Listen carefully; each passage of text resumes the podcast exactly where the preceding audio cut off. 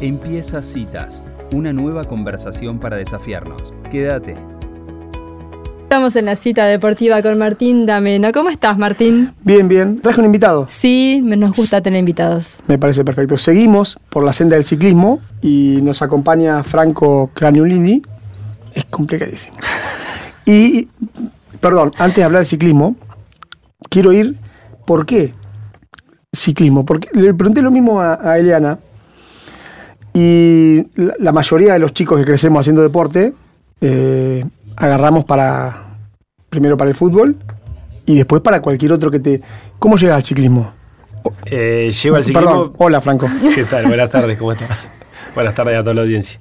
Eh, por intermedio de un vecino. Bien, Jugaba ciclista. al fútbol, claro. Ah. Yo jugaba al fútbol eh, en el Club Atlético Calaveras y a los 12 años. Eh, y por intermedio de un vecino, que era ciclista, eh, me invita a una competencia en Nueva Plata.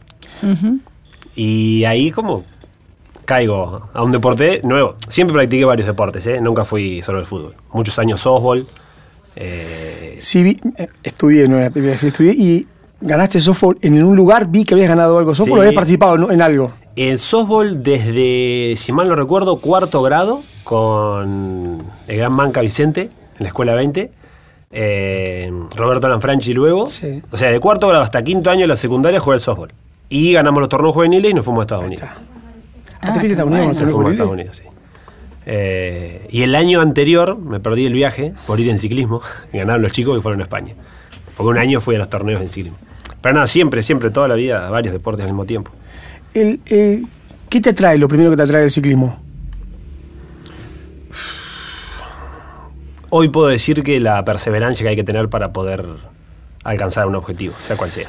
Bueno, eso lo podés, digo, lo, lo podés unir a todos los deportes si querés eh, Sí. estar bien con uno y llegar a algo. Sí. Si querés lo unir, la perseverancia Sí. no hay forma. Si Tal es cual. bueno o malo, si no hay mucha perseverancia, Sí, eh, la gran diferencia es que acá estás realmente solo arriba de la bici. Claro.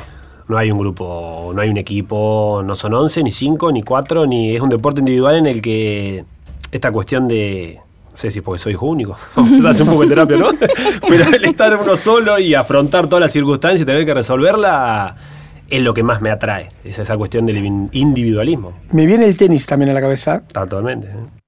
Pero bueno, acá no, no, no, no estás compitiendo constantemente contra alguien, contra uno solo. Claro, exactamente. Son varios.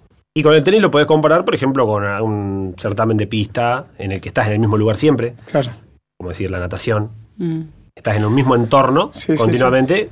Ya en el ciclismo de ruta sí te vas, venís, andás, haces un recorrido un poquito más largo. Pero sí. Ah, eh, empezaste a entrenar, a competir. Mm. ¿Cómo, cómo lo viste que ya lo- era, que era tuyo, que era lo que querías? Lo fui descubriendo, bueno, con la práctica, obviamente, como te digo, a los 12, 13. Y, y ¿Siempre el centro ciclista ya? en el centro ciclista. Y, Yo digo allá, los oyentes. Sí, en la pista. Y después, bueno, ya hace muchos años, 95 por ahí, empezó un poco esto del mountain bike. Pero bueno, acá de mountain tenemos poco. es rural bike. Eh, entonces, bueno, entre esas dos modalidades. Y como te digo, al mismo tiempo practicando otros deportes, ¿eh?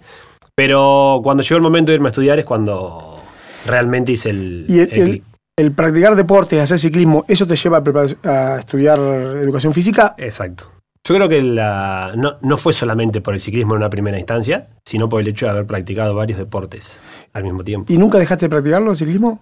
Eh, sí, lo dejé de practicar los primeros dos años de la facultad, Cuando no sabía qué hacer. cuando cuando- estaba perdido como turco en la neblina. Claro, claro. Y allá, eh, perdón, y, eh, sigo con... ¿Y seguías compitiendo después cuando retomaste? Eh, a los 18 dejo y retomé a los 20, 21. Eh, retomé por una cuestión de... mm, Me pareció interrogante cómo me inserto en el, en el mercado laboral, Claro. sabiendo que lo mío no era el ámbito formal. No tenías, perdón, el Google que hoy pones, ¿qué puedo hacer? Claro. Y, que- y crean empresas. No, no, digo, cual. eh, tengo un amigo que empezó, ¿qué puedo hacer? Vive en Capital y, y hoy hace riego. Claro, Bueno, así. por ahí podría sí. haber sido. Sí, sí, porque sabía que el ámbito formal, con- me, me- me hago referencia a la escuela, ¿no? Eh, no era lo que más me atraía. Y bueno, estaba en un momento en el que ya estaba trabajando, pero quería empezar a trabajar de lo mío y, y me uní por las clases de spinning. Mm. Y eso fue un enganche muy bueno, porque cuando fui a un curso, digo, bueno, a ver cómo es esto, fui a un curso y nada, revivó la llama. Claro. Y al mes estaba compitiendo. Claro, De nuevo. Y estuviste en, en, en- en un gimnasio, estuviste allá, estabas encargado de... En La Plata sí, estuve siete años gimnasio palestra. Siete, ocho años gimnasio palestra. 43, 6 y 7. Sí, sí, sí, ya me di cuenta cuál es. sí. Muy grande. Sí, sí, y cerca de 600 socios en Sí, su sí. momento. Empecé por el spinning y después, bueno, ya me quedé como coordinador del área de musculación, el área de spinning. y- Bueno, ¿cómo llegás, eh, si no me equivoco, es por ahí fuiste a hacer un máster a estudiar a España? Eh, bien, cuando me voy a estudiar, el, el paso uno fue ese. Era una cuestión un poco utópica, pero decir. eh, Todo esto pulmón, perdón. sí, sí, sí. Ciclismo porque vos competís, pero no ganás. No, digo, no, no, no ganás Es nada, amateur. es totalmente amateur. Lo hablábamos con amateur. Eliana el otro día. Eh, generalmente, al- a, la mayor parte de los. de- iba, a decir- iba a meterme en el grupo de deportistas, o a los que no podemos, o a los que hacemos en el deporte algo, lo que sea. La única victoria que tenemos es la satisfacción de hacerlo. Totalmente. De, de- de De un domingo estar de las 10 de la mañana hasta las 7 de la tarde con los inferiores o con el fútbol, o en el caso de Franco, con el ciclismo competir y hacer algo que te gusta. Sí, sí, sí, totalmente. Amateur 100%. Y bueno, siendo amateur digo, ¿cómo llegás a España? Eh, bueno, eh, como te digo, un poco el, el caminito se traza porque desde esa poco una, una utopía el hecho de, de querer ser eh, un profesional de las ciencias del deporte y el querer emigrar de Pehuajó e irme a estudiar a la universidad. Mi objetivo era estudiar en la universidad. Claro, ya, y ya no, ya no pensando en competir, sino también en. en- No, no, ya ahí ya conocía mis Claro, limitaciones como claro. deportista. Digo, en, en educar desde ese lado. Sí, totalmente, totalmente. Entonces, bueno, ahí es como que nace, ¿no? Esa fue la semilla, el hecho de decir, quiero ir a estudiar a la universidad, profesor de educación física, orientándome a esto. Y de ahí, bueno, se fueron dando los pasos para que haga un posgrado en la misma Universidad de La Plata. Y ya también, yo soy muy amante de la progresión, pues, quizás por lo que me tocó vivir. Sí. Entonces, eh, aparece la instancia de un, de un máster, que era, digo, bueno, después del, del posgrado que viene, un máster. Y después que viene, un doctorado. Bueno, primero está el máster. Y sale esta posibilidad de irse a estudiar a España. Posibilidad que sale. Se la genera sí, uno, sí, ¿no? sí, no, no no, no. Perseverancia. Totalmente, sí. Y, y la experiencia allá, No, excelente. Excelente porque voy a la Universidad de Murcia. Yo en ese momento estaba trabajando por una plataforma web que se dan muchos cursos y yo este, estaba ¿qué año hablamos? 2014-15. Claro. Ya ahí ya hacía 3-4 años que estaba en la plataforma. Se llama Grupo sobre Entrenamiento, GSE, que para los del ambiente es muy conocida. Y bueno, por intermedio de otro colega español que da una charla, eh, Facebook, redes sociales, postea el- la primer eh, convocatoria del máster en alto rendimiento de deportes cíclicos o deporte de resistencia. Y cuando veo la cartilla de docente digo, como sea. Sí, sí. Como Dijiste sea. como de- deporte cíclico o de resistencia. Hmm. ¿Qué otro deporte? No, porque vos podés hacer un máster en alto rendimiento en general, Ah, para está. todos los deportes, y cíclicos son los deportes de, se conoce como resistencia, ¿no? Natación, carrera y, y ciclismo, bueno, y triatlón o duatlón que los une. Eh, y los acíclicos son como el fútbol. Por eso fue muy raro para mí trabajar en el fútbol después, Sí, sí. porque yo venía de la vereda de enfrente. Totalmente. Eh, así que bueno, así surgió. Y esa experiencia ya, aparte de estudiar el máster, no competir, pero trabajaste eh, Seguí con, algún alumnos. equipo sí, o, no, o estando allá, digo, ¿tenías a alguien o tenías acá? No, porque, a ver, un poco a mí, te voy a mezclar los temas, ¿no? Pero la cuestión esta de la pandemia no me sorprendió para nada. Siempre hice trabajo remoto desde hace mucho tiempo. Claro. Por la modalidad. sorprendió la No, forma de trabajo. No, por la modalidad, eh, yo puedo entrenar a alguien hoy, más que antes, pero antes también lo hacía. Puedo entrenar a alguien que esté en cualquier lugar del mundo y mediante un GPS, un dispositivo, se sube a una aplicación, al teléfono, a la computadora. Gran parte de- del trabajo es ese, después está la comunicación, obviamente. Sí, sí. Pero bueno, yo en ese momento seguía trabajando con mis alumnos acá y trabajaba en el laboratorio de la facultad ad honorem eh, y me di el gusto de correr dos carreras. En Andorra y en. España, sí. No, increíble. Sí, en Andorra y, y en Galicia. Te iba a preguntar, hace un rato hablabas de te gustaba el ciclismo porque era algo como individual, ¿no es cierto? Pero me acuerdo que el- en la charla que tuvimos con, con Eliana Tocha, ella hab- habló de, de este del ciclismo que eran cuatro chicas que van trabajando. O sea, es individual, pero en, en un momento trabajan en equipo. Y en esa- eso cómo te, Eh, cómo te resulta. A ver, yo digo que lo que más me seduce a mí es que mm, cuando hablo del individualismo, de la responsabilidad que tenés y del tener que hacerte cargo de la parte que te toca. Acá no le puedes echar la culpa a nadie. Entonces quizás por ahí va más por ese lado. A ver, tenés que ser responsable de tu parte. Y no hay excusas. Eh, entonces a vos tenés, digo, desarrolla mucho esa, esa cuestión. Claro. Por eso el ser perseverante, la resiliencia, como se dice ahora, y todo. Eh, uno quizás creo que lo- todos los tenemos, pero algo te lo despierta más que otra cosa. A mí me lo despertó el deporte. Claro. Para la vida. Ujú. Para el hecho de estar viviendo, eh, Sí, conviviendo sí, sí, sí. con cinco, con cuatro compañeros, con tres, con dos, con uno, para el día a día, para cualquier tipo de trabajo. Entonces creo que eso es lo que más me, me gusta. Y al momento de tener que hacer un trabajo interdisciplinario, no, no. Creo que es en, en realidad eso lo que te termina de, te termina de elevar, Mm, eh, sin duda. Pero bueno, para que se entienda sobre todo la primera parte, ¿no? claro. Eh, ¿Cómo volvés a Argentina? Y a Pegua. Pegua. Eh, y bueno, después de- yo tenía un visado de estudio y que se me vencía, porque no tenía ciudadanía. Y vuelvo sin ganas de volver, porque evidentemente me encontré con, no, con pudiste, Disney. no te pudiste casar.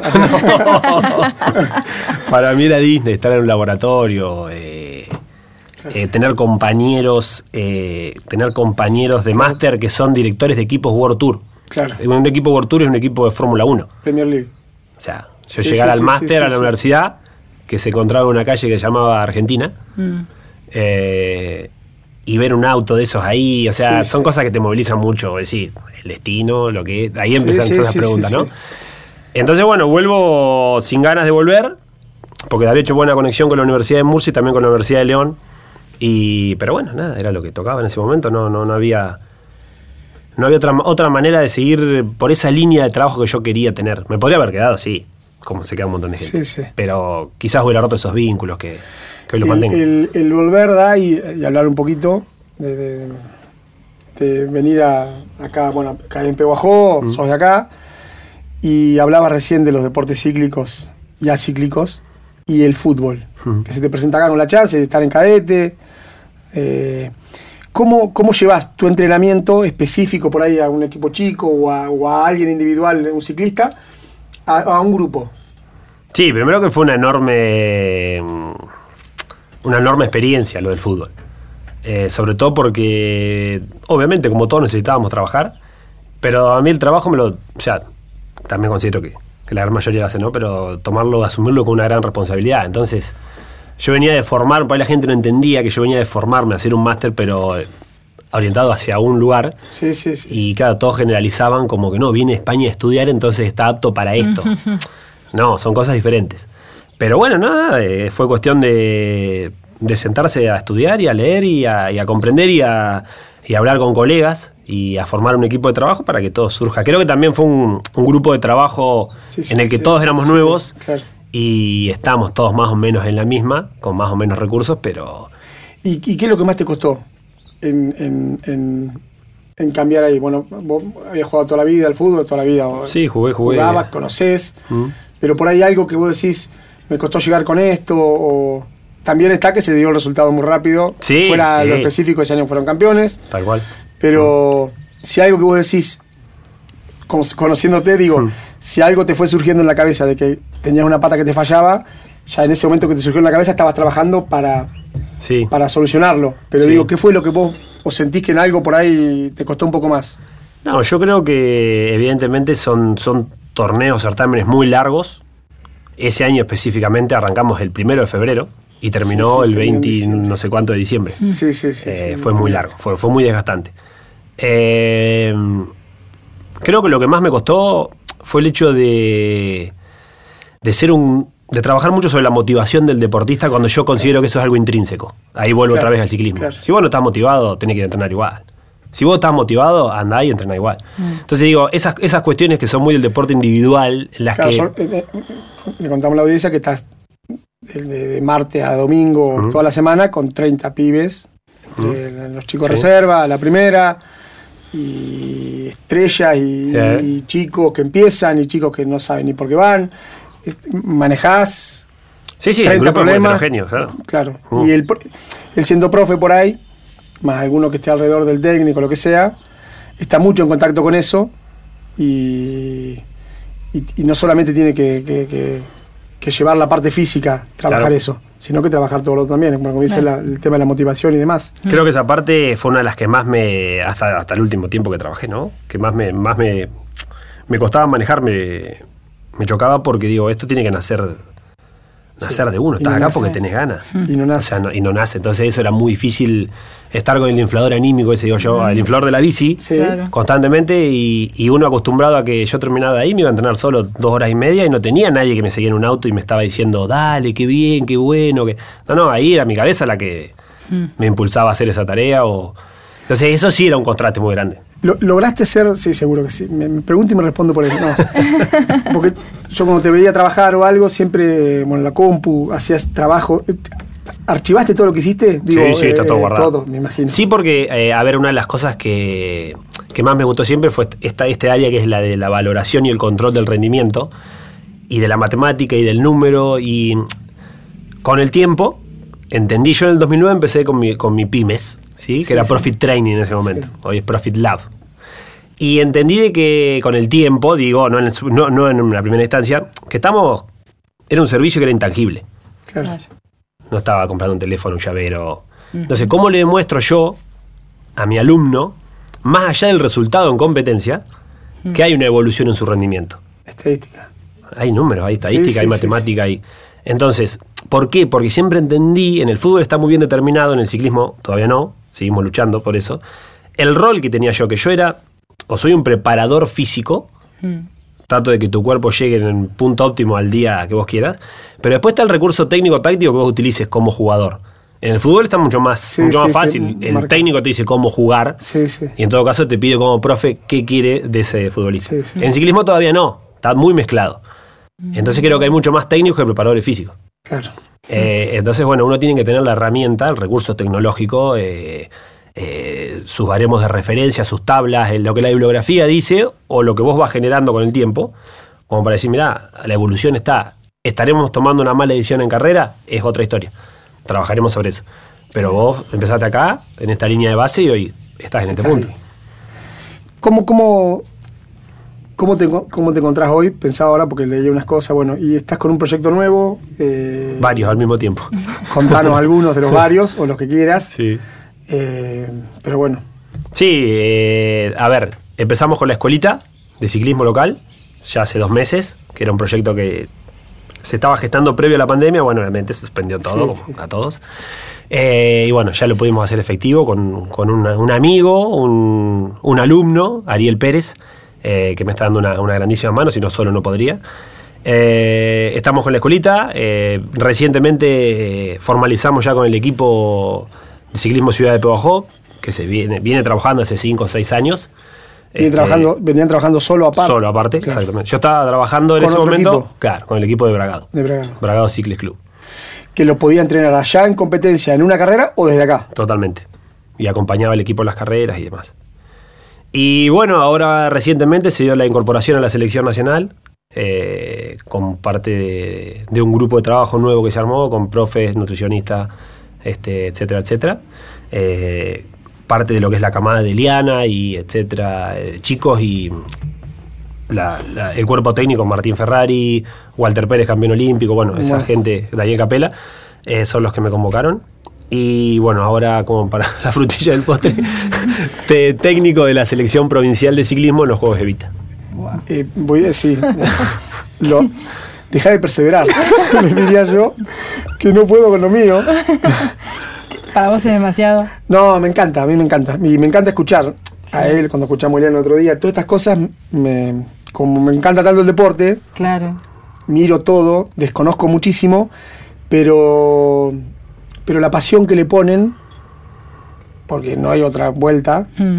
sabes cómo lucha. Y la misma pasión que le, le ponía a un entrenamiento de 12 chicos que de los 30 iban, que si llovía, si no llovía. Sé que la pone para todo lo demás, que esté ahora, que digo yo, no sabía lo de la selección nacional, sabía lo otro.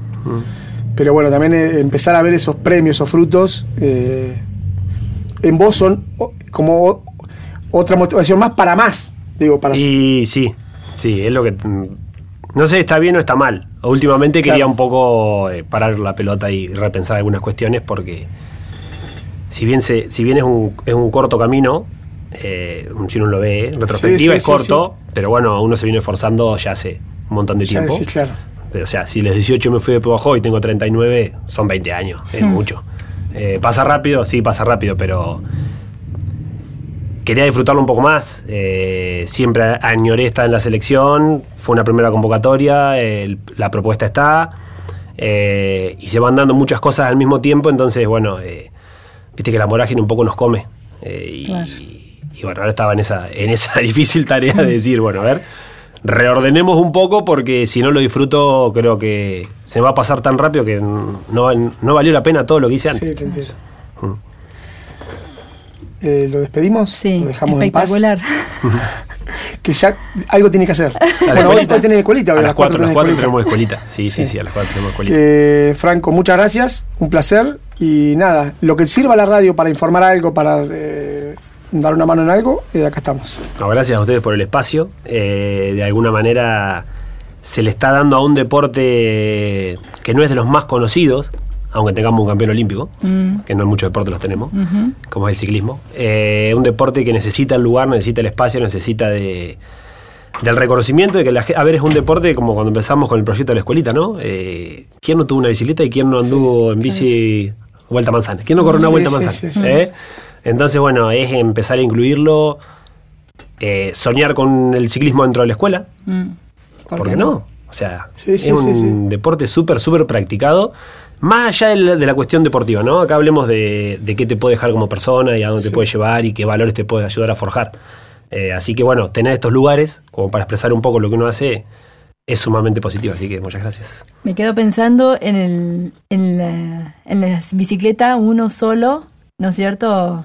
Cómo No, sí. trabaja la cabeza y cómo te puede ayudar a tantas cosas, a, Yo me, a pensar y... Me imagino enc- aga- en posición de bicicleta, ya Sí, me fui, en posición de sí. bicicleta, y así, y, y así, y así, y así, y no y yo me imagino, y vas, y vas, y vas, y hasta dónde.